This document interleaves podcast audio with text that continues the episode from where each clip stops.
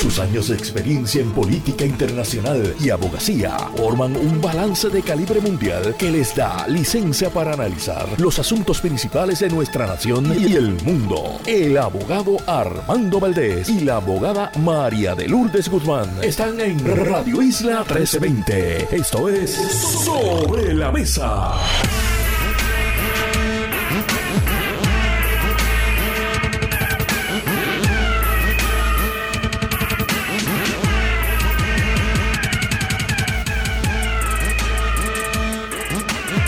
Buenos días Puerto Rico, soy Armando Valdés. Usted escucha sobre la mesa por Radio Isla 1320. Hoy en Sobre la Mesa estará con nosotros José Nadal Power y Federico de Jesús. Ellos son nuestros analistas de temas federales. Además, Carlos Severino, ex rector del recinto de Río Piedras y catedrático de la Universidad de Puerto Rico, se sienta a la mesa para darle una mirada a este comienzo del 2024 en el ámbito internacional y en el último segmento el agrónomo ecológico Ian Pagan se sienta a la mesa de eso de las 9 y 40 de la mañana. Todo eso y por supuesto como todas las semanas de lunes a miércoles. Marilú Guzmán se sienta a la mesa y junto a ella analizamos todos los temas para hoy 16 de enero del 2024 son las 8 en punto de la mañana. Los asuntos del país tienen prioridad, por eso llegamos a poner las cartas sobre la mesa. Vamos a poner las cartas sobre la mesa de inmediato. Vamos a estar discutiendo varios temas en la mañana de hoy. Entre ellos la baja en el registro electoral. Escuchaban ustedes una interesante entrevista con Roberto Iván Aponte, el comisionado electoral del Partido Independentista puertorriqueño, en Pegados en la Mañana con Julio Rivera Saniel. Voy a estar hablando un poco sobre los datos, lo que reflejan y la reducción en la totalidad de el registro electoral, cerca de 400 mil electores menos en este ciclo que en el ciclo electoral anterior. Quiero hablar también sobre esta propuesta y sé que muchos radioescuchas me han estado escribiendo acerca de ella, del representante Georgie Navarro, para eximir de responsabilidad civil a las agencias de adopción afiliadas a alguna entidad de base de fe, entiéndase, una iglesia que discriminen contra parejas del mismo sexo, que establezcan que una pareja del mismo sexo no puede adoptar a un niño, una niña en nuestro país. Hablé ayer con Georgie Navarro en ABC Puerto Rico, directo y sin filtro, a las 6 de la tarde sobre esta medida y quiero explicar un poco las razones que él aduce están detrás de la radicación de este proyecto y lo que yo entiendo es una medida discriminatoria y tóxica, nociva para nuestro sistema de adopción de niños en un país donde tenemos un problema tan serio con la violencia contra la niñez, con el abandono de la niñez. Voy a estar tocando ese tema. Y quiero mencionar, simplemente mencionar una noticia que publicaron varios medios de comunicación la semana pasada acerca de una inversión que se va a estar haciendo ahora. y sí, tengo que específicamente decir con un tono cínico, y sí, cínico, la palabra ahora, una inversión que ahora vamos a estar haciendo para que haya clases de tecnología y de programación de computadoras en las escuelas públicas del país. Sí, ahora, porque es que eso debió haber pasado hace, no sé, 30 años. Pero primero, démosle una mirada a lo que está pasando a nivel internacional y a nivel de Estados Unidos. Corea del Norte, en voz de Kim Jong-un, ha dicho que ya no es política pública de ese gobierno autoritario la reunificación pacífica con Corea del Sur. Y a esos fines están desmantelando parte de la burocracia norcoreana que se dedicaba específicamente a estrechar lazos con la democracia al sur de esa frontera que se estableció al concluir la guerra de Corea con un armisticio allá para los años 50. Así que esto representa un cambio importante en la política pública de Corea del Norte hacia su vecino, hacia el sur, no están renunciando a la reunificación, simplemente que ha planteado el líder norcoreano que esa reunificación necesariamente se va a dar a través de la guerra y no descarte incluso el uso de armas nucleares que por supuesto han estado desarrollando por décadas en dicho país como una medida ofensiva pero también preventiva para protegerse de cualquier tipo de respuesta por parte de Occidente particularmente a esta dictadura ya bastante antigua, bastante vestusta que ha sido por todos estos años dirigida por la familia Kim. Aterrizando acá en este lado del hemisferio, en Estados Unidos, Donald Trump ganó ayer la primaria, los caucuses primaristas realmente en el estado de Iowa. Como ustedes saben, en ese estado y en algunos otros, Nevada también tiene sus caucuses, en lugar de una primaria como la que conocemos aquí, donde usted va y vota y coloca una papeleta en una urna, allí hay una cosa que se llaman los caucuses, que son unas especies de reunión que se dan en diversos a través de todo el estado y en esas reuniones se van dividiendo los grupos conforme apoyen un candidato o el otro. Y tenían varias opciones en el día de ayer. Las principales eran Vivek Ramaswamy, que luego de solamente acumular un 8% de los votos de cerca de 100 mil residentes de ese estado que fueron a votar en estos procesos, decidió anoche mismo suspender su campaña y endosar finalmente a Donald Trump. Los otros dos candidatos, Ron DeSantis llega en un segundo lugar con un 21% del total de participantes en estos caucuses y Nikki Haley, la ex gobernadora de Carolina del Sur, Ron DeSantis, por supuesto, actual gobernador de la Florida, Nikki Haley, ex gobernadora de Carolina del Sur y ex embajadora de Estados Unidos ante las Naciones Unidas durante la administración de Donald Trump, DeSantis logra un 21% del voto, Haley logra un 19% del voto. Se había planteado que ella podría estar llegando en segundo lugar.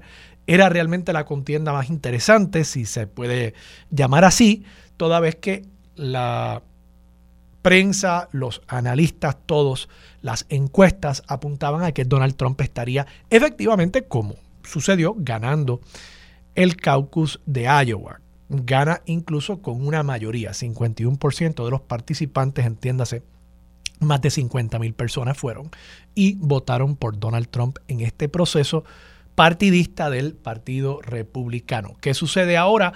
Se trasladan las campañas a New Hampshire. En New Hampshire algunas encuestas ponen esto en un virtual empate entre la figura de Nikki Haley y Donald Trump.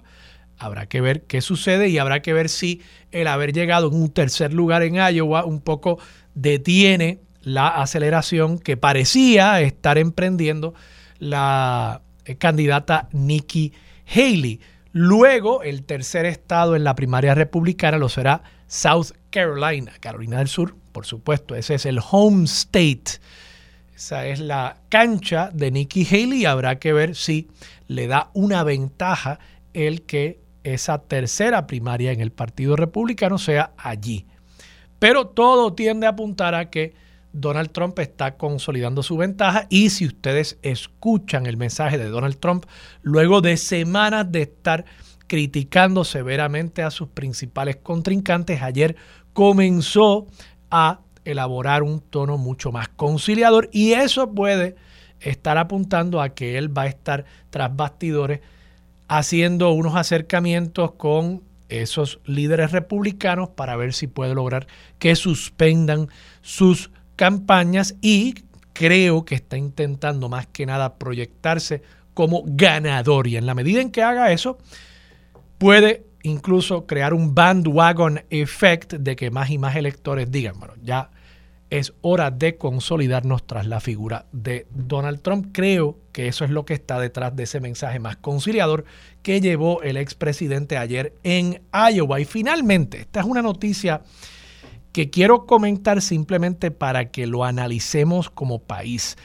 Este mes de enero, los Pew Charitable Trusts, que son unos grupos eh, de entidades caritativas bajo la marca Pew que eh, hacen diversidad de obras caritativas, pero además publican estudios acerca de materias de política pública. Publicaron un interesante estudio acerca de cómo en el caso de la ciudad de Minneapolis, a partir del año 2009 cambiaron unas políticas públicas para promover la construcción de vivienda a través de la ciudad, particularmente en zonas altamente urbanas y densas de esa ciudad. Algunas de las medidas que tomaron, además de facilitar la concesión de permisos para la construcción de vivienda, fue la eliminación de requisitos mínimos de estacionamiento para el desarrollo de proyectos de vivienda en la ciudad. Y usted dirá, pero ¿cómo es posible? ¿Cómo vamos nosotros a aprender de una experiencia donde se está planteando desarrollar edificios sin suficiente estacionamiento. Bueno, en algún momento en Puerto Rico eso fue así. Yo estoy seguro que ustedes todos conocen a alguien que vive en un condominio donde tiene solamente un estacionamiento o incluso donde quizás ni tiene estacionamiento. Se construían algunos apartamentos con y algunos sin. Y eso permitía usar más del terreno para desarrollar más vivienda. Todos estos edificios que ustedes ven por ahí que tienen 5, 6, 7, 10 pisos de estacionamiento y luego empiezan los apartamentos o las oficinas, eso es por los requisitos absurdos de estacionamiento que hemos impuesto en Puerto Rico a través de todo el territorio, incluyendo zonas urbanas donde tenemos alternativas de transporte público, como lo es, digamos, la zona de Santurce. Esto recientemente lo vimos pasar con el caso de la repostería Lucía en la zona de Miramar, que le estaban exigiendo a un restaurante que vive, y yo voy a ese establecimiento, vive de el tráfico peatonal en la zona de Miramar, le estaban exigiendo que tuviese disponibles 16 estacionamientos. Y créanme que donde estaba antes tenía hasta menos accesibilidad a buenos estacionamientos. Entonces, eso lo que hace es impedir el desarrollo de comercios, el desarrollo de viviendas y la densificación de nuestras zonas urbanas. Y yo creo que el ejemplo de Minneapolis es importante verlo porque precisamente cuando en los últimos años las rentas a través de todo Estados Unidos y en Puerto Rico han estado aumentando, causando señalamientos de desplazamiento y de problemas en cuanto a la inequidad social, en el caso de Minneapolis las rentas se han mantenido totalmente estables porque en la medida en que hay más oferta, pues se mantiene el balance entre oferta y demanda y no se ven obligados los que son dueños de estos apartamentos aumentar las rentas para distribuir un recurso limitado, que son los apartamentos, los pocos apartamentos que tengan para alquilar a quienes necesiten vivienda. Así que yo creo que es un ejemplo interesante a mirar y en el caso de Puerto Rico, no solo deberíamos estar pensando en cómo facilitamos la construcción de vivienda como alternativa a todas estas propuestas de querer limitar los alquileres a corto plazo y las inversiones de afuera y estar insistiendo continuamente en el tema del desplazamiento.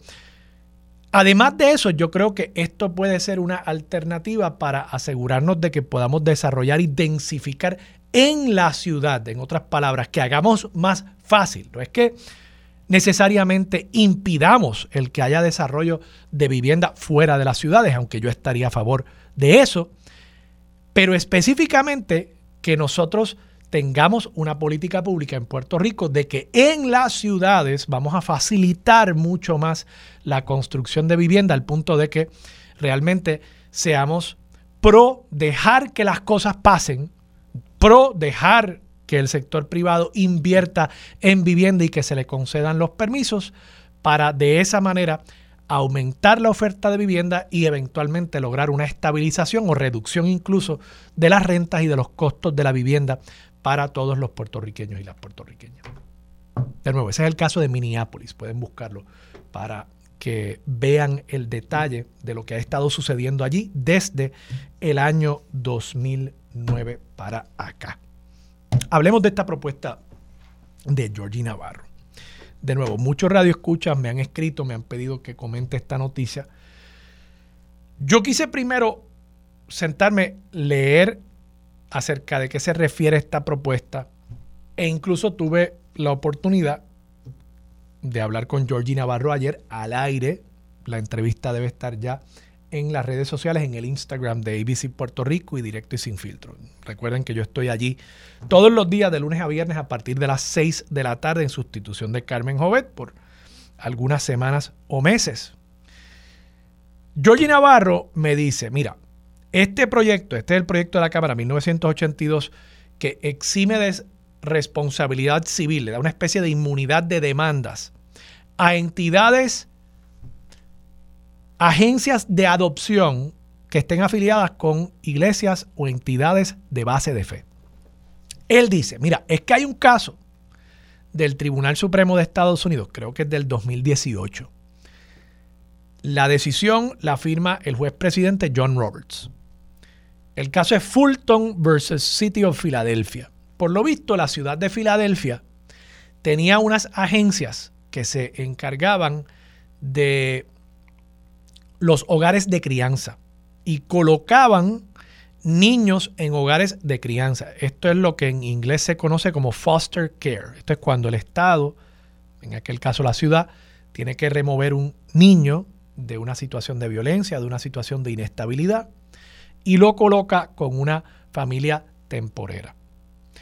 Algunas veces esas familias eventualmente acaban adoptando el niño, otras veces no. Otras veces tenemos casos de niños y niñas que lamentablemente están brincando de hogar de crianza en hogar de crianza. E incluso el año pasado yo hablé mucho sobre casos que anecdóticamente me mencionaron la doctora Ada Álvarez Conde y que la animadora eh, Norwil Fragoso también escribió sobre ello en su columna en primera hora, donde daban fe de conocer personas, niños y niñas, que habían sido víctimas de violencia doméstica estando dentro del sistema que administra el Departamento de la Familia,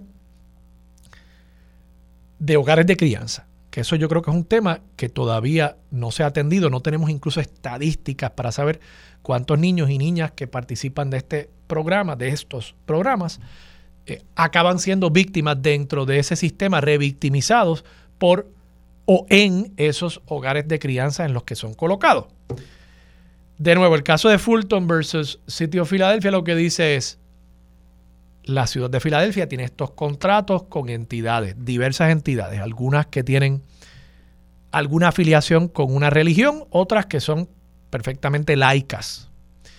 Y las religiosas, algunas de las entidades religiosas, al colocar niños y niñas en esos hogares de crianza discriminaban contra parejas del mismo sexo, contra parejas homosexuales o parejas lesbianas, al punto de que no colocaban niños y niñas en esos hogares.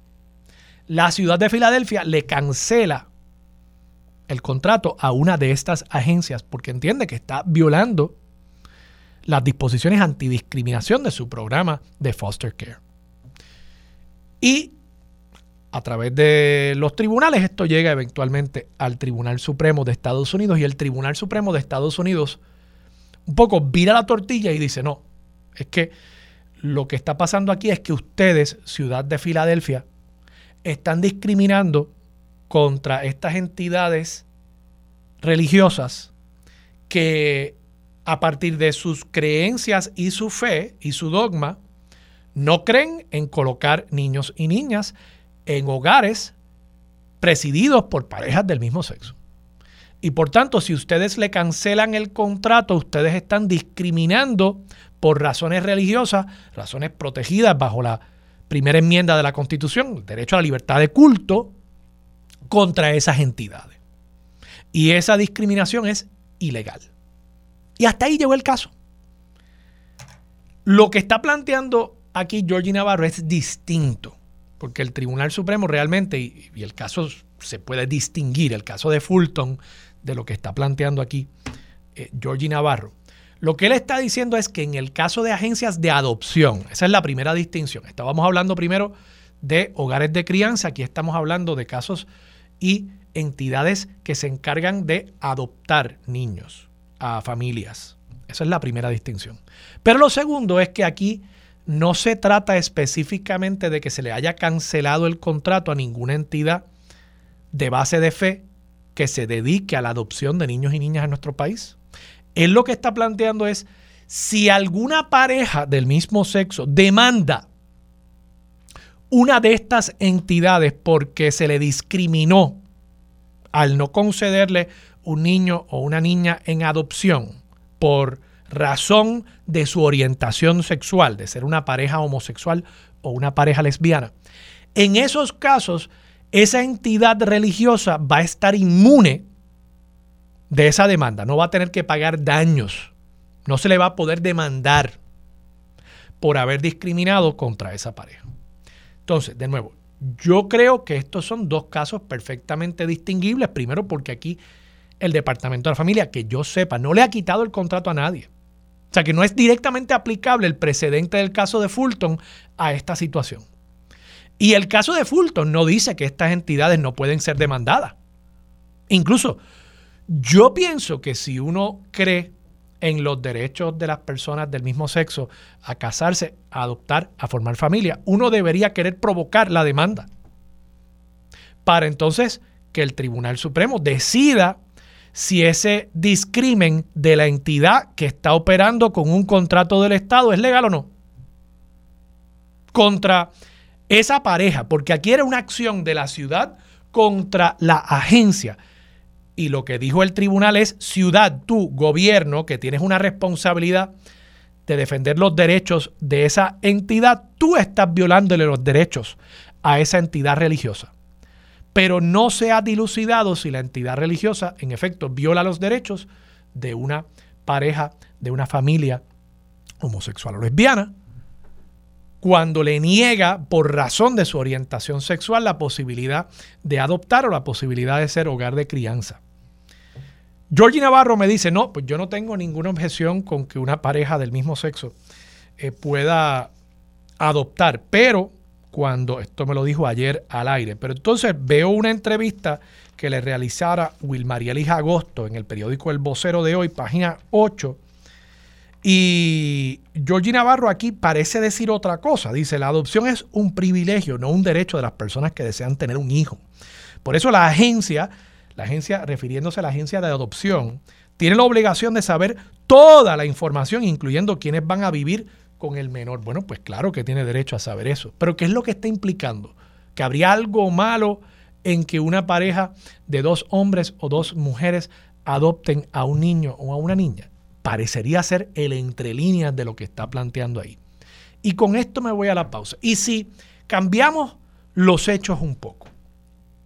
Si una agencia cristiana que entiende que el único camino a la salvación del alma eterna de los niños y las niñas es a través del Evangelio y de Jesús, si esa agencia le niega a una pareja heterosexual el que puedan adoptar a un niño porque esa pareja es musulmana, budista, atea o simplemente de una denominación cristiana distinta a la denominación a la que está afiliada esa agencia de adopción.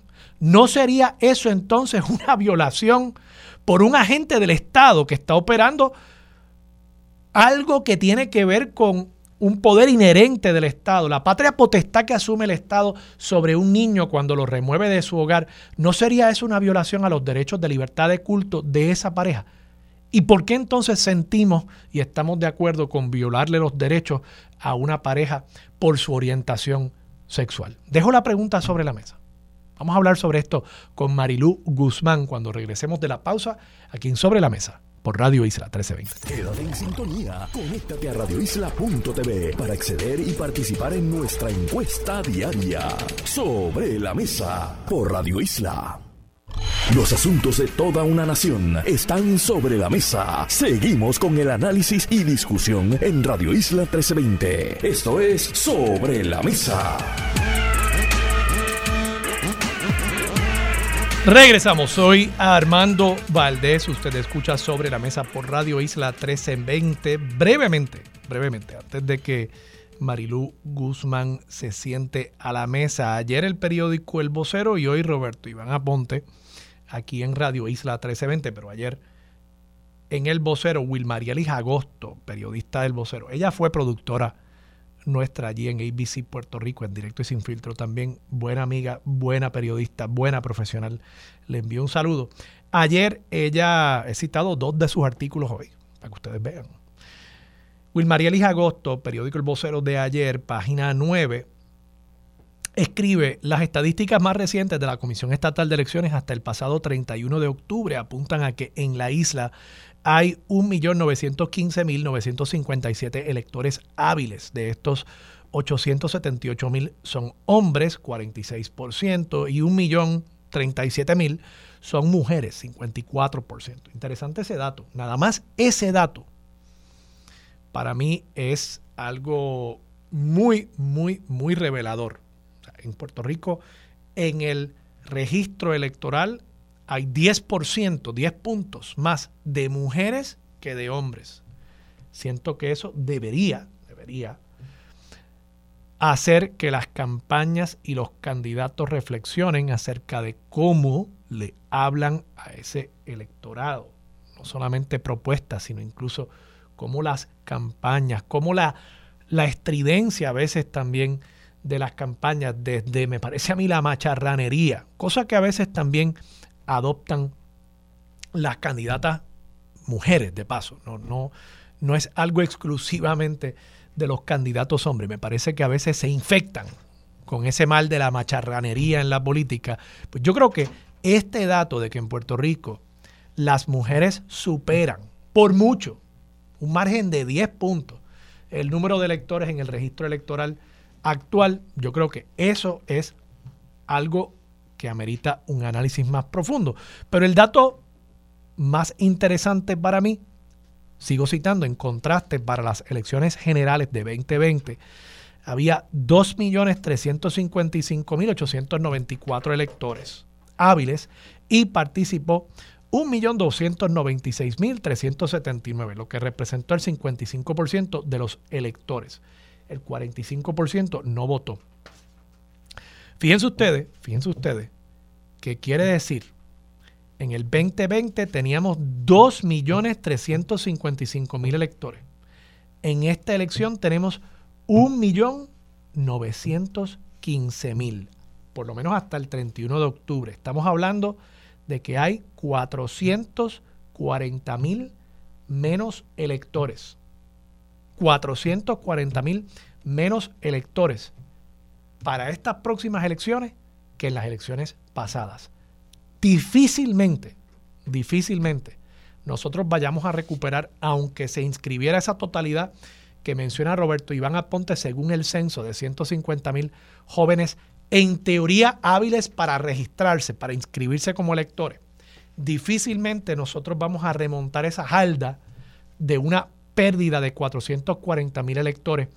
Pérdida que de paso no se refleja necesariamente en los datos demográficos. O sea, aquí estamos viendo una reducción que más tiene que ver, aunque sí hemos perdido mucha población, pero no tanta en los pasados cuatro años.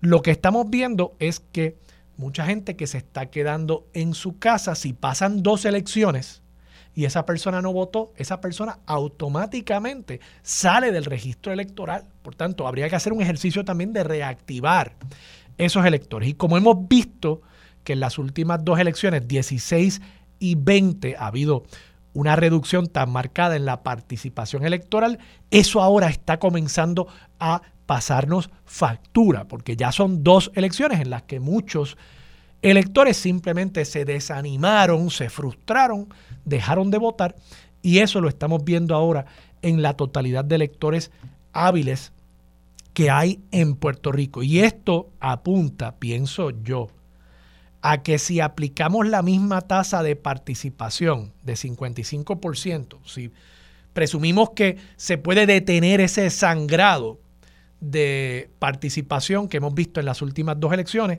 difícilmente lleguemos a un millón de electores en Puerto Rico en esta próxima elección. Y eso yo creo que apunta a un problema de legitimidad y de participación democrática en una sociedad en la que la participación es precisamente la que le da sustento a la institucionalidad del país Y mientras más personas desafectas, mientras más personas desconectadas del sistema tengamos, pues mayor el problema para la democracia puertorriqueña. Marilú Guzmán se sienta a la mesa. Marilú, buenos días. Buenos días Armando y saludos a todas las personas que nos escuchan. Cuéntame, ¿qué te parece este tema de los datos del registro electoral que estaba comentando ahora? Pues mira, bien preocupante, porque tú sabes que Puerto Rico ha sido un país donde históricamente ha habido una participación bastante masiva de electores. Pero de un tiempo hasta acá, yo no puedo decirte ahora mismo de cuánto tiempo hasta acá, pero de un tiempo hasta acá, por diversas razones que tienen que ver entiendo yo, con eh, la baja en la demografía del país, algo que es sumamente triste, que nos ha afectado en muchísimos órdenes de nuestra vida y que no parece ser eh, un asunto de prioridad para el gobierno. Eh, unido a la baja de la demografía del país, pues también puede estar este asunto de cómo la gente se va desalentando con el proceso electoral, lo que se ha reflejado de las elecciones, eh, particularmente del 2020, eh, donde Pedro Pierluisi pues sacó el por ciento de votos más bajo que podía sacar cualquier gobernador en la historia del país. Em, pues e, es muy triste, sobre todo si consideras esta información que se ha venido divulgando en los medios recientemente, que es eh, el hecho de que en Puerto Rico no están naciendo niños, de que hay una, un gran éxodo de jóvenes, eh, inclusive jóvenes en, etapa eh, productiva, entre las edades de, de, 24 a 30 años, y muchos jóvenes se van en etapa más temprana también porque se van con sus padres, etcétera. Nosotros perdemos todo, toda esa parte de nuestra población. Y muchas de esas personas son electores nuevos que pudieran tener eh, un interés en participar en la política activa, otros quizás no, porque lamentablemente los jóvenes que son eh, los que han sufrido eh, la precariedad del país durante prácticamente toda su vida, pues pudieran eh, desarrollar un desaliento a participar en, la, en, la, en los eventos electorales eh, y otros que, les, que sí les interese, por las razones que sea, pues eh, si, se tienen, si se tienen que marchar del país, pues también, también los perdemos. Eso, eso es, es triste porque es importante que haya una participación, la participación más amplia posible de, de nuestra gente en las elecciones, porque lo que ocurra, eh, el desenlace, el resultado electoral nos va a afectar a todos y sobre todas las cosas va a afectar a la población eh, joven del país, que es esa población eh, para la que nosotros debemos garantizar un país más justo, independientemente de que no nos podemos olvidar de las personas de mayor edad que están sufriendo también eh, la precariedad del país eh, y, que se, ¿verdad? Se, se, discute también en los medios de comunicación en la medida en que eh, nuestros viejos y viejas pues se quedan solos, desamparados, tampoco son prioridad para el país. así que tristemente hay una una situación en términos de la participación electoral que es muy preocupante, sobre todo cuando ese es el mecanismo que tenemos los puertorriqueños y puertorriqueñas de eh, eh, manifestarnos para cambiar el curso de las cosas en la política del país y en, y en quién eh, o quiénes eh, van a estar al frente de todo este andamiaje gubernamental en momentos en que hay mucho desasosiego, mucha desesperanza. Así que esa, esa cuestión de la baja electoral es algo bastante preocupante. los partidos emergentes y la alianza particularmente, que pues, está compuesta por un partido que no es emergente, pero que eh, ha estado en minoría desde varias décadas, eh, tenemos que, reforzar eh, y esforzarnos, reforzar nuestros recursos y esforzarnos en lograr por llevar el mensaje y hacerle y crearle conciencia a nuestra gente de la importancia de inscribirse, de la, de la importancia de participar en las elecciones y pues de alguna manera este, eh, manejar esta situación que, que lamentablemente nos está afectando, que está afectando eh, en, otros renglones, como decía ahorita, pero que también se está manifestando en este asunto del padrón electoral. Sí, no, y, tú tienes razón en que se manifiesten otros espacios, y yo creo que es un problema, de nuevo, de, de desafección, de falta de participación en la vida cívica del país, de alguna medida de enajenación también, o sea, ante los problemas del país quizás Muchas personas ahora encuentran formas de crear otras comunidades, las redes sociales tienen sus cosas positivas, le permiten a uno conectar con gente de todo el mundo. Pero entonces de pronto si uno siente que su comunidad ya no está aquí, eh, pues, pues crea, ¿verdad? Esa situación. Y claro, la emigración tiene otro efecto, no es solamente el que se va, es también el que cree que se puede ir. Sí. Eh, el que cree y que, está enfocándose en eso. Exacto, y el que cree que, bueno, si las cosas se ponen muy malas, pues yo siempre tengo esa esa salida. Eh, y eso pues también, ¿verdad? Eh, eh, lacera los vínculos y las raíces con una comunidad que son las que realmente permiten el que se cree comunidad, que se cree patria también. Vamos a la pausa, regresamos con más de Sobre la Mesa por Radio Isla 1320. Quédate en sintonía, conéctate a radioisla.tv para acceder y participar en nuestra encuesta diaria. Sobre la Mesa por Radio Isla. Los asuntos de toda una nación están sobre la mesa. Seguimos con el análisis y discusión en Radio Isla 1320. Esto es Sobre la Mesa. Regresamos hoy, Armando Valdés. Usted escucha Sobre la Mesa por Radio Isla 1320. Marilu, vamos a hablar sobre el caso de Georgie Navarro, pero cinco hombres, entre ellos creo que un menor, menor de edad. cinco varones.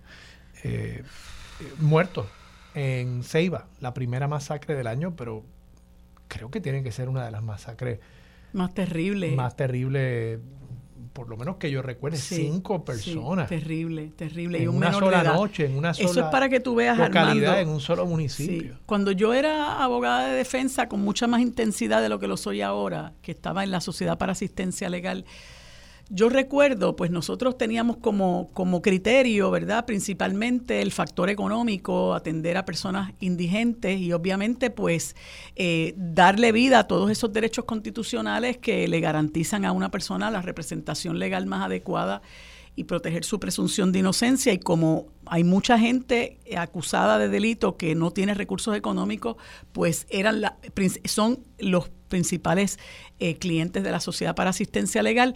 Yo recuerdo que se daba una situación donde se hablaba de que había unos códigos.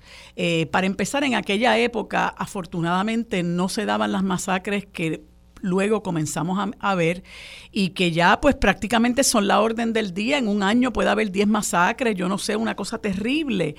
Y entonces ahora, y, y, había que tener mucho cuidado si había mujeres, si había personas mayores, si había menores de edad, ahora no importa, realmente no importa hasta qué punto eh, llegan estas, estas personas, ¿verdad?, de, de, asesinar y asesinar indiscriminadamente, porque yo no, no tampoco estoy justificando la muerte de los adultos. Eh, pero ese es otro tema, ¿verdad?, que no se trabaja en profundidad en este país cómo nos está arropando la criminalidad en, muchísimos órdenes. Y te comentaba fuera del aire que todas estas muertes, principalmente de hombres, ¿verdad? Y hombres jóvenes, eh, bueno, también es un factor de cómo hemos perdido nosotros población eh, en, este país. La criminalidad es algo que ya está normalizada que nosotros vemos situaciones como estas y pues incluso los feminicidios este, aquí se normalizan y se, se le habla a la gente eh, con la boca de comer de que este año eh, tuvimos 100 asesinatos menos que el año anterior. Oiga, pero, pero ¿y la gente que murió? Esa gente tiene familia y están oyendo eso que usted está diciendo. Entonces, pues, vamos a, celebrar que tuvimos 100, 100, 100 muertes menos.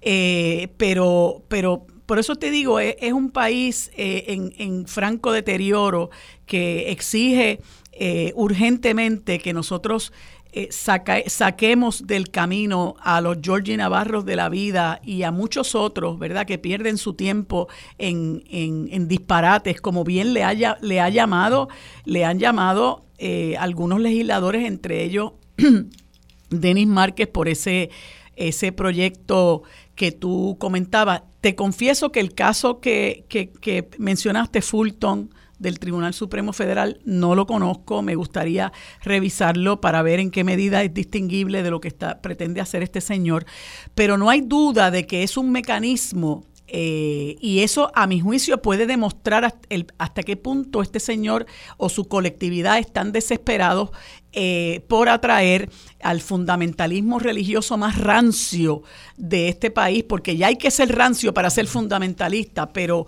pero el fundamentalismo religioso más rancio eh, y, pretender que se le dé inmunidad a, a quienes discriminen porque haya personas del mismo sexo que quieran adoptar.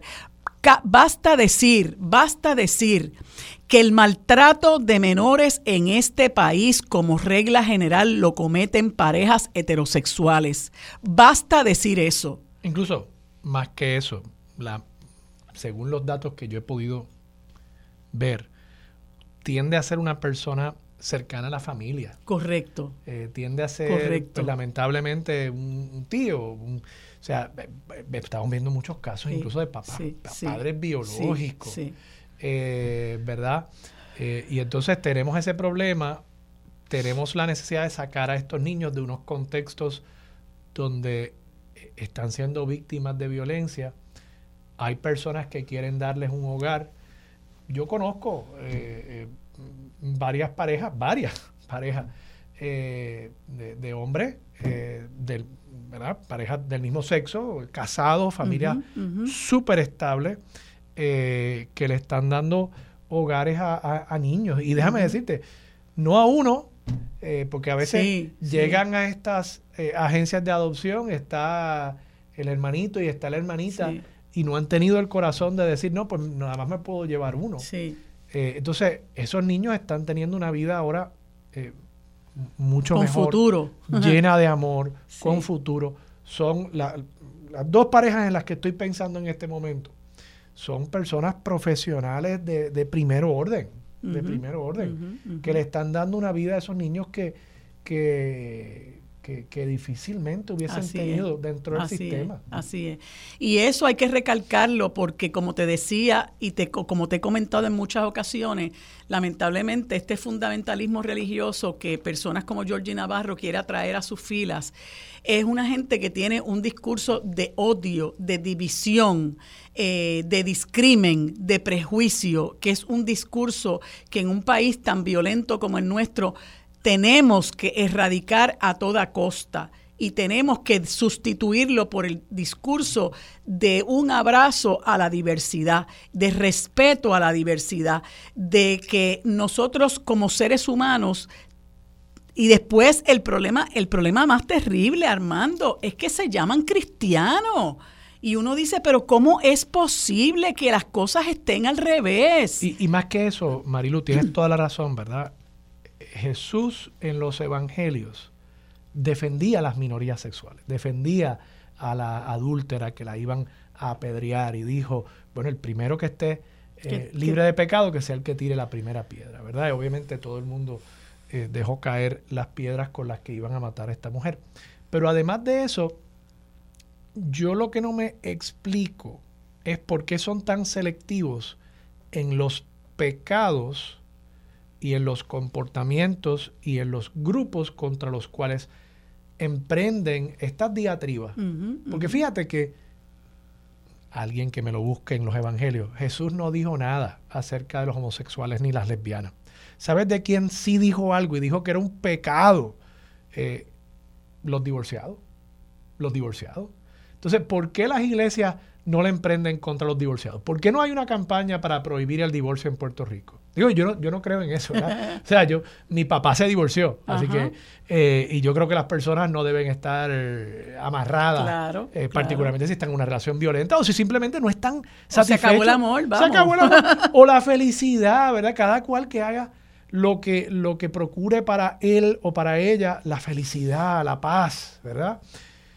Pero ¿por qué es contra los homosexuales y no contra los divorciados? Mm. ¿Qué si aquí hubiese una agencia de estas que le negase a una pareja eh, de dos personas que se divorciaron y se casaron entre sí, le negase por lo que dice Jesús en la Biblia de que el divorcio es un pecado, le negasen a esa familia la posibilidad de adoptar. El ejemplo que yo usé de vamos a negarle a una familia budista, a una familia atea, a una familia musulmana, a una familia de, de otra denominación cristiana, ¿verdad? Porque yo creo que la única manera de llegar al cielo, de llegar a, a, la salvación del alma eterna, es a través de mi dogma en particular. Oye, para esa persona, tú entregarle un niño y que el alma de ese niño va a estar ahora en manos de una familia musulmana y que entonces va a pasar la eternidad quemándose en las pailas del infierno, pues yo pienso que eso tiene que ser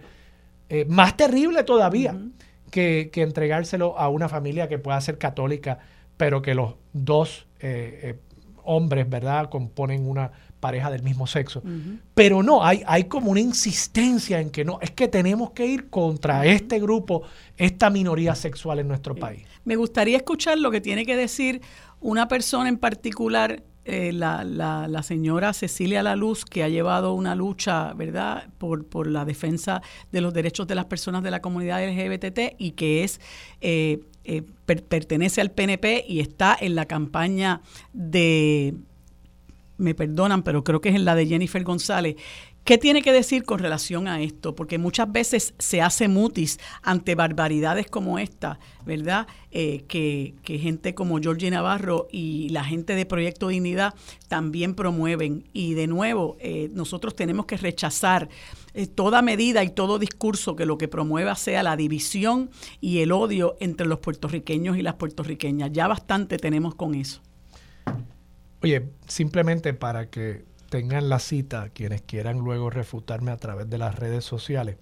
Mateo, capítulo 19, versículo 6 en adelante. Por tanto, lo que Dios juntó, no lo separe el hombre. Le dijeron, ¿por qué pues mandó Moisés dar carta de divorcio y repudiarla? Él les dijo, por la dureza de vuestro corazón, Moisés os, permitió repudiar a vuestras mujeres, mas al principio no fue así. Y yo os digo que cualquiera que repudia a su mujer, salvo por causa de fornicación, y se casa con otra, adultera. Y el que se casa con la repudiada, adultera. Yo, yo, no lo digo yo. Búsquenlo, Mateo capítulo 19. Entonces, Jesús no dice nada sobre los homosexuales, no dice nada sobre las lesbianas en todo el texto de los evangelios, pero específicamente ahí, pues, toma una posición muy clara en cuanto al divorcio. Claro, eso le costaría mucha más feligresía, ¿verdad? Porque hay mucha más gente divorciada. Ayer hablábamos de los fariseos, ¿verdad? Pues aquí los tenemos. Precisamente, eh, este capítulo comienza con los fariseos acercándole a Jesús, hacerles unas preguntas capciosas. Y bueno, nada, esa es mi pregunta para estos grupos. ¿Por qué la insistencia, por qué la hazaña contra, contra eh, estos grupos, estas minorías sexuales en particular? Yo no me lo explico. Yo creo que es un asunto político, yo creo que es un asunto donde hay lamentablemente mucha incomprensión y mucho odio envuelto y ojalá que pudiésemos combatir, combatir eh, contra ello. Más que combatir, ojalá pudiésemos dialogar sobre esto y llegar a convencer a, estos seres humanos, que yo estoy seguro que no son malas personas, de que no hay por qué eh, llevar este mensaje, no hay por qué odiar al prójimo. Vamos a la pausa, regresamos con más de Sobre la Mesa por Radio Isla 1320. Quédate en sintonía, conéctate a radioisla.tv para acceder y participar en nuestra encuesta diaria. Sobre la Mesa por Radio Isla. Aquí los asuntos del país que están sobre la mesa se discuten con los expertos. Ahora se une a la mesa el consultor de asuntos públicos Federico de Jesús y el abogado especialista en derecho corporativo José Nadal Power. Bueno amigos, como les dije hace unos instantes, hoy es martes y como todos los martes conversamos con el panel compuesto por Federico de Jesús y el licenciado José Nadal Power. A ambos les doy los buenos días y las gracias por acompañarme en este espacio. Buenos días, ¿cómo están? Muy bien, buenos días a todos. ¿Cómo es, Federico? Aquí con nieve, pero pero nada, para adelante. Bendito, eso te iba eso te iba a preguntar, que te debes estar congelando. Eh, aquí en Washington DC no dicen que el estadio está a la vuelta de la esquina cuando nieva, pero para adelante. Eh, pues mira, uno de los unos que se deben estar congelando son la gente de Iowa, ¿verdad? Y se esperaba que ese esas temperaturas bajo cero eh, eh, un poco tuvieran efecto sobre lo que es el caucus ese de Iowa. Coméntame sobre ese evento, Federico. Estaba en negativo 25 grados anoche eh, y los caucuses empiezan a las 7 de la noche. Hay que estar allí a las 7 de la noche en persona. El voto no es secreto y los republicanos, por un margen, bueno, de 51% sacó Donald Trump, algo no visto en hace décadas y pues lo que sí fue un poco sorpresivo fue que el gobernador de Florida llegó segundo mm. y Nikki Haley llegó tercera, la gobernadora, la gobernadora de Carolina del, Sur. Así que eso fue pues el resultado anoche. Mira, para darte los, los datos, ¿verdad? Al, al, al, momento, 51% Trump, 21.2 de Santis, 19.1 Haley y, y Vivek Ramaswamy sacó 7.7% y se quitó anoche mismo, dijo que iba a suspender su campaña. Esto es con 95% de los votos eh, en Iowa. Así que eso pues, te indica que, Donald Trump obviamente es la figura dominante, pero la mitad del electorado de Iowa rechazó a Trump. Es otra manera de verlo también. Sí. Eh, pero hay, hay, que ser objetivo. Esto fue una pela de Donald Trump, se veía venir en las encuestas y ahora lo que hay que ver es si Nikki Haley le puede ganar a, Trump en Nuevo Hampshire y si el gobernador de Florida se quita o, lo sigue. Pero el, camino de DeSantis se ve difícil. Digo, el, el que no sea Trump se le ve bien difícil, excepto en Nuevo Hampshire, que Nikki Haley está cerca. Ok. Eh, y yo escuchaba ayer en unos comentarios que estaban haciendo una televisora estadounidense eh, que después de New Hampshire, ¿cuál es el que el que se supone que, que cuál es el, el caucus? Carolina del Sur. Ah, Carolina del Sur. Ok, alguien estaba diciendo que hasta ahí podía llegar eh, Ron DeSantis eh, y que bueno, pues eso era un, una gran derrota eh, para, para DeSantis eh, que tenía que regresar a un, a un estado que ha eh, ha contribuido a polarizar con esas eh, políticas discriminatorias, no solamente en contra de los inmigrantes, sino también en contra de otras minorías como son los negros, incluyendo el hecho de que esas políticas discriminatorias contra los inmigrantes han tenido un efecto sobre eh, muchos comercios, sobre muchos eh, espacios de desarrollo económico porque los inmigrantes han comenzado por han, optado por abandonar el Estado, ¿verdad? Atemorizados por todas esas políticas que ha puesto en marcha eh, Ron DeSantis, pero no sé en qué medida, ¿verdad? Eso eh, pueda, pueda tener que ver con los resultados que se están viendo. Eh, ya desde siempre hemos visto cómo, a pesar de lo que ocurrió el 6 de enero del 2021, Trump se ha mantenido como una figura muy fuerte dentro de, del electorado estadounidense, lo cual hemos comentado en muchas ocasiones.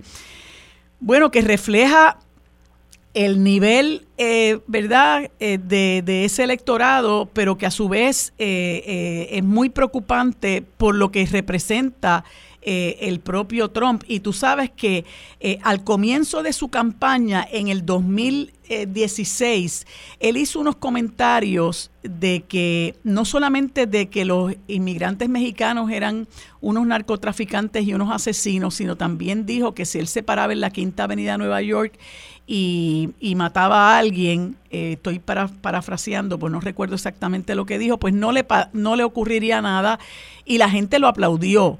Y entonces, después que Estados Unidos y el mundo, diría yo, y nosotros los puertorriqueños y puertorriqueñas sufrimos esos cuatro años de la presidencia de Trump, sabes que muy recientemente, y también lo comentamos aquí, él eh, hizo unas expresiones en el sentido de que los inmigrantes estaban envenenando la sangre del pueblo estadounidense, algo por el estilo. Entonces, tú oyes una persona que se expresa de esa manera y eso, eso es poquito. Lo que hemos dicho es nada más que muy poco de lo que, de lo que Trump eh, ha hecho y dicho a lo largo de todos sus años como, como, como figura política activa en Estados Unidos, incluyendo los cuatro años de su presidencia. Imagínate tú eh, lo, que, lo que ocurrirá si este señor gana la presidencia frente a un eh, presidente que se ve muy maltrecho, muy debilitado. Eh, así que bueno, este, que, que, Dios nos coja confesado. ¿Qué representa, entiendes tú, este, este resultado, verdad, para, para la política estadounidense? José yo. Tú, tú. Ah, pues nada, Marilu, yo, yo creo que es preocupante varios datos.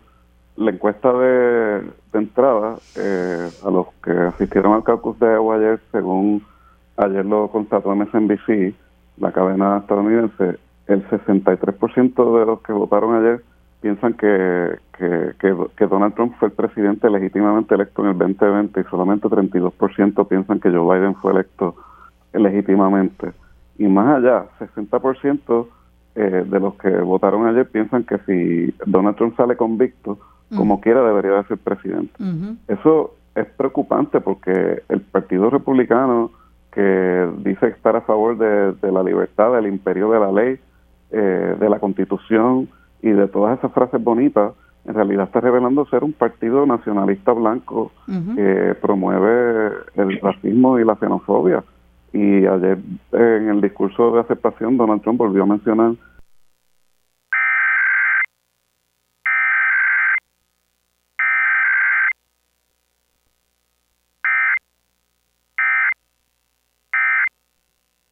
Así que esto es bien preocupante y él ha dicho que, que él abriría campos de concentración para los inmigrantes ah, eh, y que volvería a instituir su política de, prohibir que las personas de países musulmanes entraran Estados Unidos. Habló del muro que nunca terminó de construir. Irónicamente, Joe Biden dijo que lo iba a terminar de construir a pesar de que lo había criticado en la campaña del, 2020.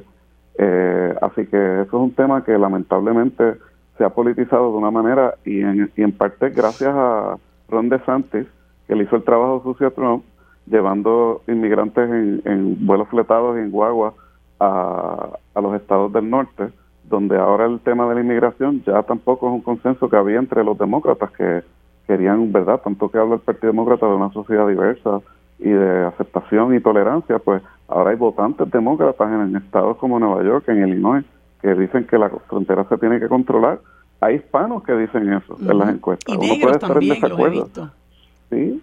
Eh, y así que él, Donald Trump ha transformado la política de Estados Unidos y lo más interesante de ayer en Iowa es que él perdió en el 2016 porque eso es un estado eh, donde especialmente la base republicana es evangélica, donde Ted Cruz le ganó a, a, Trump en el 2016, en parte porque sabemos todas las andanzas inmorales eh, de, de, Donald Trump.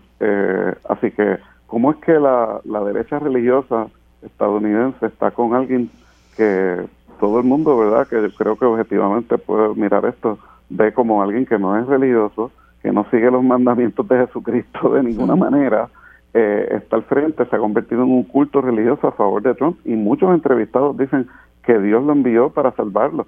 Y él dijo, mira, aunque se mueran, vayan a votar. O sea, ayer alguien estaba diciendo en la religión, uno se supone que, ve al Salvador como el que muere por los pecados de uno, y en este culto de religión a Trump es muérete tú por mí, por el caudillo. Así que está Estados Unidos, por lo menos el Partido Republicano.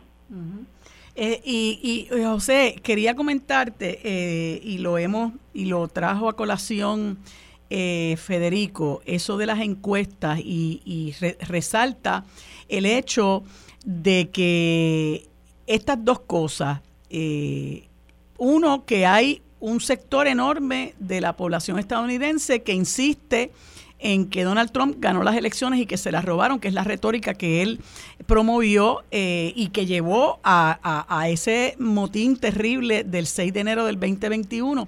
Pero también esa otra parte que dice que aunque él salga culpable, eh, de, los casos que tiene pendientes, que yo creo que esto es inédito en la historia de los Estados Unidos, eh, un, presidente tan acusado, tan señalado, tan procesado, em, que aunque salga culpable, votarían por él o entienden que él ganaría las elecciones. Entonces, tienes eso por un lado que dice mucho, como comentaba ahorita, dice mucho del nivel intelectual de esa gente y de, y de lo que estén dispuestos a aceptar, ¿no? Como, como presidente. Pero entonces, la contraparte, eh, pues es, es Biden, que lamentablemente se ha apartado de, de, de, esa corriente que era mucho más flexible con relación a la inmigración y que a mi juicio, ante su, su fragilidad, eh, ante la, fragilidad de su imagen política, pues entonces se ha querido congraciar con algunas de estas políticas antimigrantes, como que las mencionaba,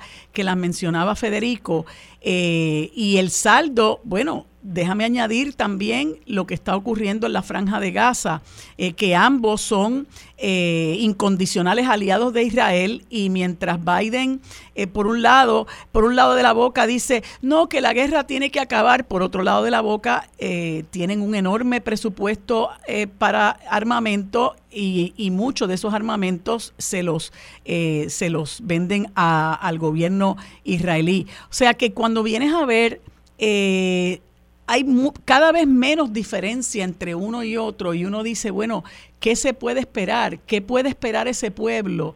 Porque en ese pueblo, si bien hay una gente que cree que Trump puede ganar o que son, están ciegos, que, que les robaron las elecciones, que puede ganar y ser presidente aunque salga culpable de estos casos, hay otro pueblo consciente, es el pueblo que se tira a las calles a pedir que que haya mejores condiciones de vida, que se tira a la calle en contra del conflicto entre Hamas y, e Israel eh, y todo ese pueblo unido, independientemente de cómo piensen, es el pueblo que sigue sufriendo las políticas que implementa tanto el, Partido Republicano como, como el, con el Partido Demócrata. Eh, y, y, uno dice, bueno, ¿cuál, ¿cuál será? El panorama no pinta bien y cuál será el derrotero que, que, que, que, que haya para ese pueblo estadounidense? Mira, aquí en este de, este caucus de anoche, de esta votación, eh, pues la figura clave en adelante, a mi juicio, es, es Nikki Haley, en términos de lo que puede o no pasar con Trump. El votante de, de Iowa, como ya mencionó Federico, es uno muy particular, ¿no? El, el perfil del votante de Trump el 65% de los que votaron por él anoche eh, son personas sin, sin grado académico universitario, eh, blancos, eh, evangélicos, ultraconservadores. Ese perfil va a ir cambiando ahora en las próximas primarias, el perfil demográfico, ¿no? Eh, ahora, pues el próximo paso es New Hampshire. Las encuestas allí, pues ponen a Trump ganando, pero no de la misma manera que en Iowa es una ventaja más frágil. Eh, al parecer Nikki Haley está segunda allí en las encuestas. Ella tiene que aprovechar, eh, pues, eh, pues, pues, desarrollar ese discurso de alternativo a Donald Trump, que creo que lo ha estado elaborando. Ella dijo algo muy importante ayer. Primero, ella quiere convertir esta carrera en, en una entre dos personas, entre ella y Trump.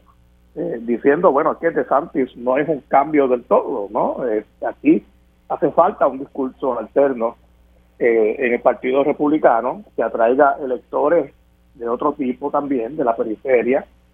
Ella menciona algo muy cierto y es que el 70% de los estadounidenses no desean que se repita una elección entre Donald Trump y Joe Biden ¿no? Eh, ninguno de los dos candidatos es del todo eh, querido por el electorado en general en estos momentos y tiene un punto importante ahí, creo que eso tiene que ser pues parte de, del tronco, ¿no? De su mensaje. Eh, de Santis ha decidido visitar antes que ir antes de ir a New Hampshire ir al tercer estado donde se celebraría la primaria, que es Carolina del Sur, ese es el estado de Nikki Haley, ¿no? Ella fue gobernadora, no nos olvidemos. Eh, debe tener allí un apoyo bastante sólido, tiene una estructura. Yo creo que ella tiene los elementos para, para lograr que esto se convierta en una carrera entre ella y Donald Trump y así pues un poco ir eh, apagando este, este discurso tan dañino que mencionas eh, de Trump, pero la, única manera de hacerlo es a través de la política eh, y, y, creo que aunque no estemos de acuerdo con, con ella en todo, me parece que Nikki Haley, aunque llegó tercera noche, hizo un papel lo suficiente bueno como para lograr darle continuidad a esa estrategia de eventualmente convertirla la, carrera en una entre dos, entre ella y Donald Trump solamente. Mm. Eh, ¿Qué va a pasar con eso? Pues ya ahora estaremos muy pendientes a estos próximos eventos primaristas. Van a ser bien interesantes. Esto y, y, bueno, quién sabe qué puede surgir de ahí eh, eh, en, los, en, los, demás estados. Trump tendrá todavía una ventaja, mm. pero no va a ser, según verdad dictan las encuestas, tan sólida como la de como la que tenían Iowa. Como quiera, el, el panorama no, no luce alentador para, para el pueblo estadounidense, ¿verdad? Porque yo creo que esa oferta eh, eh, es terrible, ya sea Trump y Biden o sea Nikki Haley y Biden, aunque yo creo que cualquier cosa es mejor que Trump, pero ella fue incluso eh, la embajadora de los Estados Unidos ante la ONU durante esa presidencia. Y, es curioso cómo quienes en un momento dado lo apoyaron, pues ahora eh, los ves que empiezan a, un poco distanciarse de él, pero eh, hay que ver cuán, cuán sutil es la diferencia entre unos y otros, ¿verdad? y no eh, olvidemos que, ella es hija de inmigrantes, es una persona muy distinta ¿no? a, a, Donald Trump. Obviamente hay un discurso que ella tiene que mantener para traer esa base republicana. Eh, eh, de nuevo, no, no estaremos de acuerdo con ella en todo, pero me parece a mí que en el fondo es una persona muy distinta a Trump.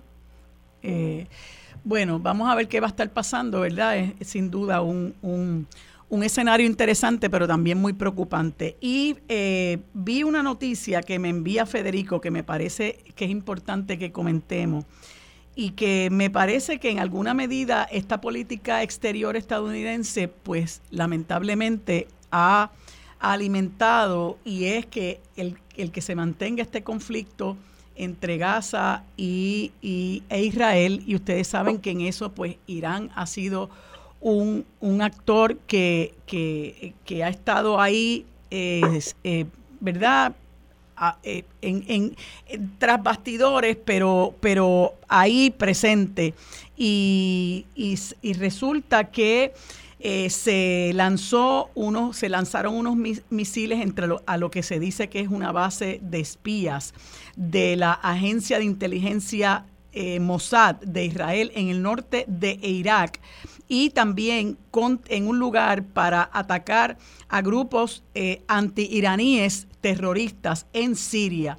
lo que demuestra, ¿verdad?, que es un evento que puede establecer una escalada las hostilidades para, para que se cree un conflicto regional que es extremadamente peligroso, pero que está ahí latente hace un tiempo, principalmente cuando se incluyeron o, o, han comenzado a intervenir no solamente Hezbollah, sino los hutíes de, de Yemen. Pero esto ya, ¿verdad?, es, es mucho más peligroso, Federico.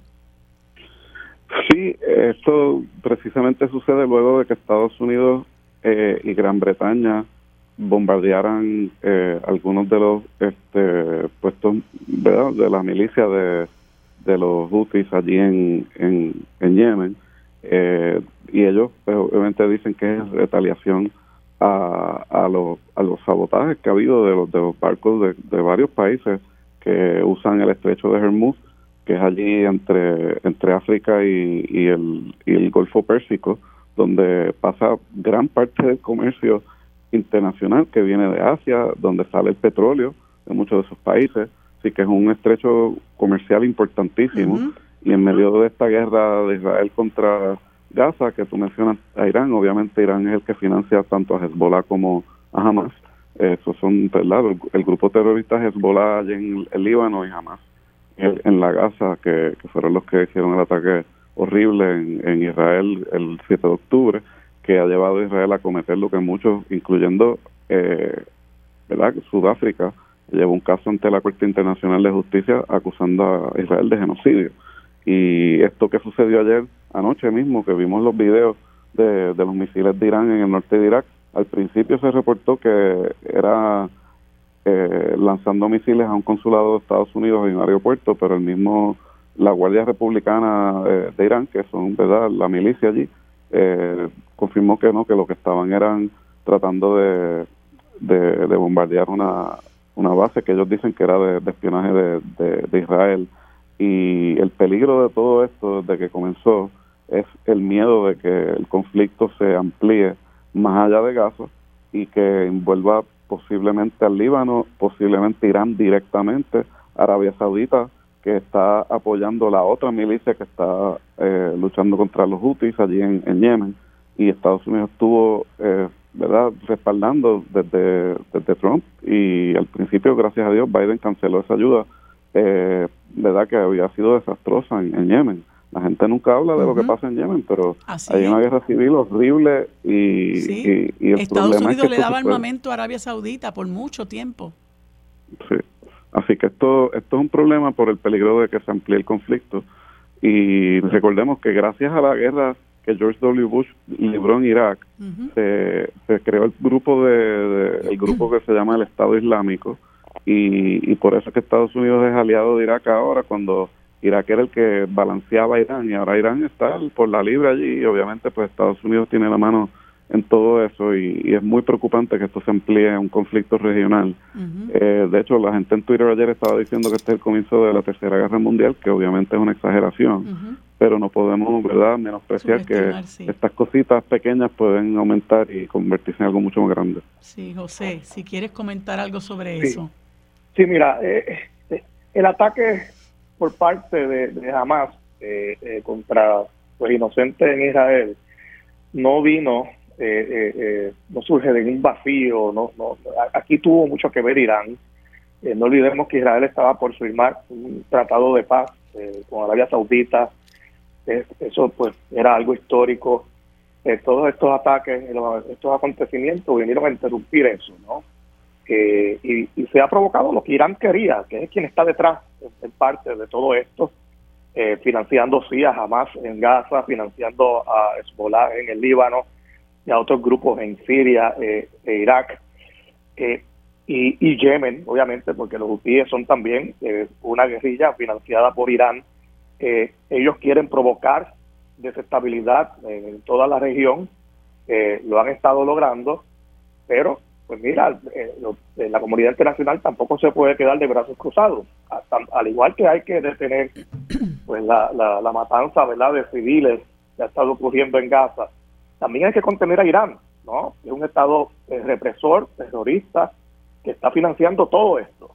Y, y creo que pues el mensaje que se envía al pues bombardear estos objetivos a Irán es muy importante, es contundente eh, y, no lo veo detenerse por lo pronto. Eh, eh, Irán difícilmente se va a contener, eh, les conviene desestabilizar toda la región, buscando pues sus objetivos geopolíticos allí, de, de, contrarrestar a Arabia Saudita, etcétera. Pero bueno, no, no veo esto detenerse por lo pronto. creo que hará falta mucha diplomacia y en el corto plazo van a continuar eh, por esta respuesta. A la lamentablemente, lamentablemente parece que va a ser así. Bueno, se me acaba el tiempo. Gracias a ambos por haberme acompañado un martes más. Continuamos conversando el próximo martes. Que tengan buen día. Quédate en sintonía. Conéctate a radioisla.tv para acceder y participar en nuestra encuesta diaria sobre la mesa por Radio Isla para discutir los temas sobre la mesa que impactan a todos los sectores del país. Se une a la mesa el destacado geógrafo y especialista en asuntos internacionales, el doctor Carlos Severino.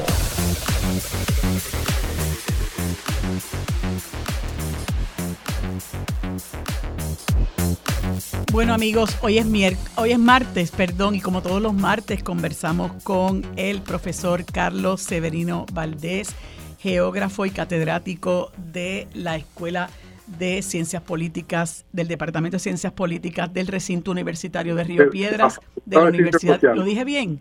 De la Facultad de Departamento de Geografía. Del Departamento de Geografía de la Facultad de Ciencias Sociales del Recinto Universitario de Río Piedras de la Universidad de Puerto Rico. Hola, Carlos, ¿cómo estás? Hola, hola, Marilú, y muchos saludos, buenos días a toda la radio audiencia. Bueno, Carlos, tenemos varios temas aquí. Siempre contigo hace falta un programa, ¿verdad? Para discutir tantas cosas que pasan en el mundo. Pero yo creo que es eh, conversación obligada eh, que finalmente, luego de una enorme cantidad de obstáculos, asumió formalmente eh, la presidencia de Guatemala Bernardo, Bernardo Arevalo en un hecho histórico. como histórico también fueron todos los intentos de la oligarquía eh, de la derecha de Guatemala por impedir que eso ocurriera. Eh, eso obviamente vaticina que Arevalo pues no la tendrá fácil, que continuarán obstaculizando su presidencia. ¿Cómo tú lo ves? Sí, definitivamente, luego de siete largos meses, yo creo que es el periodo de transición más largo que tenga gobierno alguno eh, eh, ¿verdad? Este, donde hubo tanta incertidumbre porque eh, sectores oligárquicos eh, en el país y además sectores entronizados en la fiscalía hicieron todo lo posible por evitar que el presidente electo asumiera su cargo. finalmente, pues lo pudo hacer este pasado domingo eh, y este, acompañado de, de, una multiplicidad de presidentes eh, y de delegaciones internacionales, lo cual demuestra un sólido respaldo eh, de la comunidad internacional a su gestión. Eso lo tiene a su favor, es importante, incluyendo una, una, una reiterada cooperación de los, de los Estados Unidos, que es muy significativo eh, ya que su padre en el pasado, que también fue presidente y estuvo en un periodo que le llamaron la primavera democrática, eh, tuvo grandes problemas precisamente con, la, con, empresas fruteras estadounidenses y con el propio gobierno, ¿no?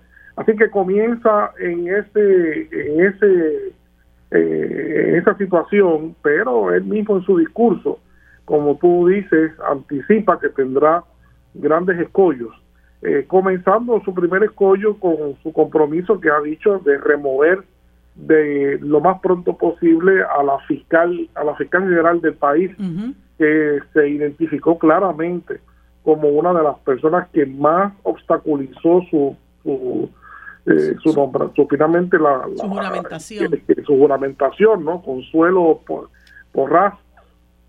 Así que esto eh, veremos a ver cómo él hace pero ciertamente tendrá que remover eh, de, del Estado, de instituciones del Estado, a eh, personas que eh, se logren identificar con, con ese con ese sector retardatario que busca pues mantener el status quo en, en Guatemala. Él se dice, ¿verdad?, de mucha gente que Bernardo Arevalo pues le toca pues este una restauración.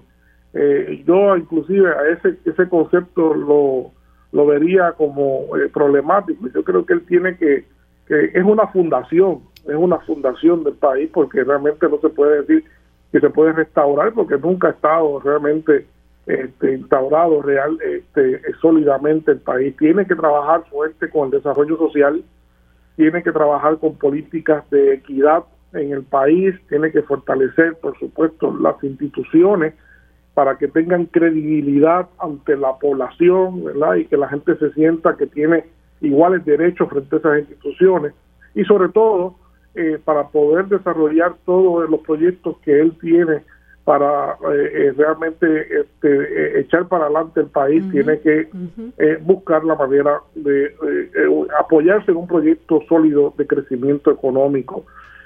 así que todo eso nos, nos lleva a una eh, a grandes retos para, para el presidente. Hay que desearle todo lo mejor. Es una persona muy capaz, muy bien preparada, eh, con, con, una formación extraordinaria académica Este, así que veremos a ver cómo, cómo le toca surtir todos estos este, retos que, le ha impuesto la historia.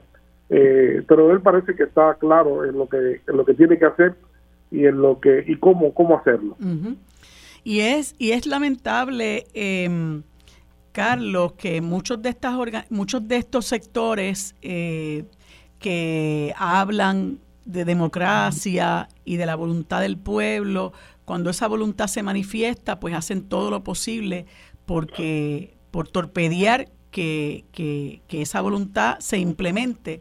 Y esto fue lo que estuvo pasando en Guatemala y yo creo que el pueblo guatemalteco también tiene eh, una, una gran responsabilidad en que esto haya, llegado, entre comillas, a feliz término, porque apenas está empezando. Apenas Porque el pueblo guatemalteco también se lanzó a las calles en, en, defensa de lo que habían sido los resultados electorales y del presidente eh, electo, que sin duda, pues, este, pues deja atrás todos esos años de gobernanza de una oligarquía corrupta que era precisamente lo que Arevalo eh, planteó en su campaña que quería erradicar. Así que eh, por esa misma razón y por esa eh, ese antagonismo tan marcado de esa oligarquía, pues tiene que estar, como quien dice, a cuatro ojos. Sí, sí, yo creo que es importante eso que tú dices. Él tiene otro grande, un gran reto es consolidar una base de apoyo que la tiene, sobre todo en el sector muy numeroso de, los pueblos indígenas. Lo apoyaron, lo defendieron su elección en la calle, ¿verdad? Poniendo presión. Este, fue muy notable esa, las acciones de los pueblos indigenistas. Eh, así que eh, veremos a ver cómo él, eh, con esa base, con ese apoyo que logró, eh, de grandes partes, grandes sectores sociales del país, pues lo logra consolidar eh, a su favor para mantenerse entonces eh, fuerte en esta gesta que le, que le toca por delante. Y por otro lado, se celebraron unos comicios electorales en Taiwán donde se impusieron los independentistas. me gustaría que me comentaras cómo esto puede definir las relaciones entre China y los Estados Unidos. Escuché, eh, no, ahora mismo no recuerdo quién fue que lo expresó, si fue Anthony Blinken o quién, eh, que ellos no estaban necesariamente apoyando la independencia de Taiwán. Eh, ¿cómo, cómo, cómo tú estimas que, se desarrollarán los acontecimientos después de, estos de estas elecciones? Mira, es conocido, es ampliamente conocido y en el mundo académico, la gente que estudia las relaciones específicamente entre Estados Unidos y Taiwán y China, en ese triángulo, eh, le, llaman a la doctrina eh, eh, de las relaciones exteriores de Estados Unidos con estos dos lugares, pues le llaman de ambigüedad estratégica. Eso quiere decir pues que eso mismo que Blinken ha dicho, que por un lado pues que, que este, apoyo la independencia de Taiwán, pero pero por otro lado te digo que, que no, que yo no la estoy apoyando. Es, es esa, ese juego de, ambigüedad, por un lado, frente a la República Popular, la reconocen, reconocen que el, reconocen la política de una sola China, aunque haya dos, dos, dos sistemas económicos distintos, eh, pero por otro lado, pues hacen, hacen unos juegos peligrosos como eh, precisamente en, en, los pasados años cuando vimos que hubo las visitas eh, de distintas, este, de Nancy Pelosi y otros dirigentes de los Estados Unidos, que causaron mucho malestar y laceraron bastante las relaciones entre Estados Unidos y, y, la República Popular. Eh, de esta elección, de esta elección, que es una elección importante, pues podemos esperar obviamente que, que van a continuar los independentistas, soberanistas en el, en el poder. Eh, vamos a poder seguramente contemplar que va, van a haber nuevas visitas eh, que se van a catalogar de imprudentes por parte de los chinos, que la situación eh, se puede eh, poner más tensa y en gran medida pues no, no, no hay realmente cuando uno ve el resultado electoral en general, aunque ganaron los independentistas, ahí se puede aplicar la regla de los tres tercios, ¿no? Hay, hay tres tercios cuyos dos, dos tercios más o menos pues son de los sectores que no están eh, al extremo del partido que, ganó. O sea que no hay una mayoría electoral que está del otro lado, aunque no va a ser gobierno. Eh, eh, curiosamente, me refiero al, partido histórico, al Kuomintang y el nuevo partido, el Partido Popular de Taiwán, que obtuvieron pues una cantidad de votos que no les permitió ganar, pero tampoco son una cantidad de votos insignificantes. ¿no? Así que la situación eh, eh, implica que se mantiene, como mencioné, en el poder el, grupo independentista, soberanista, que eh, va a ser este, resistencia a las políticas y a las intenciones de China de ir este, integrando cada vez más la economía taiwanesa a la economía de la República Popular y siempre está bajo bajo el manto de las posibilidades pues en dependencia de cómo se conduzcan los procesos, eh, eh, se habla siempre del riesgo de una de una invasión de la República Popular este, que cada vez militarmente se fortalece, cada vez se, pone más este, más estratégica en todo lo que tiene que ver con Taiwán, pero también con Hong Kong y el mar, el mar del sur, que es también un elemento eh, geopolítico central ahora mismo en, eh, para la economía del, planeta. Bueno, Carlos, se me quedan un par de temas que hubiera querido discutir contigo, pero se me acaba el tiempo. Así que nada, continuamos eh, discutiendo esto porque hay algunos que se mantienen, ¿verdad? Como quiera, eh, se mantienen latentes. Así que gracias por haber estado conmigo en este espacio como todos los martes. Que tengas buen día. Quédate en sintonía, conéctate a radioisla.tv para acceder y participar en nuestra encuesta diaria sobre la mesa por Radio Isla. Los asuntos de toda una nación están sobre la mesa. Seguimos con el análisis y discusión en Radio Isla 1320. Esto es Sobre la Mesa. Bueno amigos, en este último espacio, en este último segmento, conversamos con Ian Pagán, agrónomo ecológico, a quien le doy los buenos días y las gracias por acompañarme en este segmento. Buenos días Ian, ¿cómo estás? ¿Está por ahí? Saludos Ian, ¿cómo estás? Todo bien, todo bien. Gracias por la oportunidad. Cómo no, gracias a ti por, por acceder a la invitación. Y quise conversar contigo porque sé que eh, tu escuela de agroecología, no, no el Josco Bravo, no sé si así es que se llama, pues está reclutando personas hasta el próximo 19 de enero. Eh, eh, creo que esa escuela que entiendo está regada por algunos municipios del país, pues ha sido todo un éxito. Eh, creo que ya ha, eh, formado a más de 500 personas. Por favor, me corrige si tengo el dato correcto. Y quisiera que nos conversara sobre eso. Pues sí, mira, eh, la Escuela de Agroecología del Josco Bravo tiene la convocatoria abierta para su nuevo ciclo eh, de formación, o sea, nuestro objetivo es formar una nueva generación de agricultores y agricultoras de una plataforma de sustentabilidad ecológica. Eh, ya llevamos 11 años haciendo esto, o sea, este año conmemoramos el, la CEPA 11 de formación de nuevos agricultores y agricultoras, básicamente en manos de los cuales eh, se está trabajando la soberanía alimentaria pues, de este país, un elemento tan importante que ha sido tan ignorado por las últimas décadas que hemos asumido esa responsabilidad ciudadana eh, en nuestras manos, porque a diferencia de, lo, de la narrativa predominante, sí existen decenas, cientos, miles de jóvenes eh, que incluso yo y mis compañeros de la Escuela de Agroecología representamos, sí quieren trabajar en la tierra, sí quieren apostarle a la agricultura como su sustento de vida. Así que eh, la convocatoria está abierta, cierra este próximo viernes en estos últimos 10 años hemos formado no 500, hemos formado a mil agricultores ah, nuevos desde una desde una perspectiva agroecológica. Y eh, la escuela tenemos 11 secciones, o sea que esa formación de agricultores se, se ha distribuido, se ha diseminado en 11 pueblos alrededor. Lo comento aquí, eh, por ejemplo, estamos en Toalta, Toabaja, Ciales, Mayagüez, Guayama, Orocovi, Curabo, San Juan, Loíza, Ponce y Ay Bonito. Mm.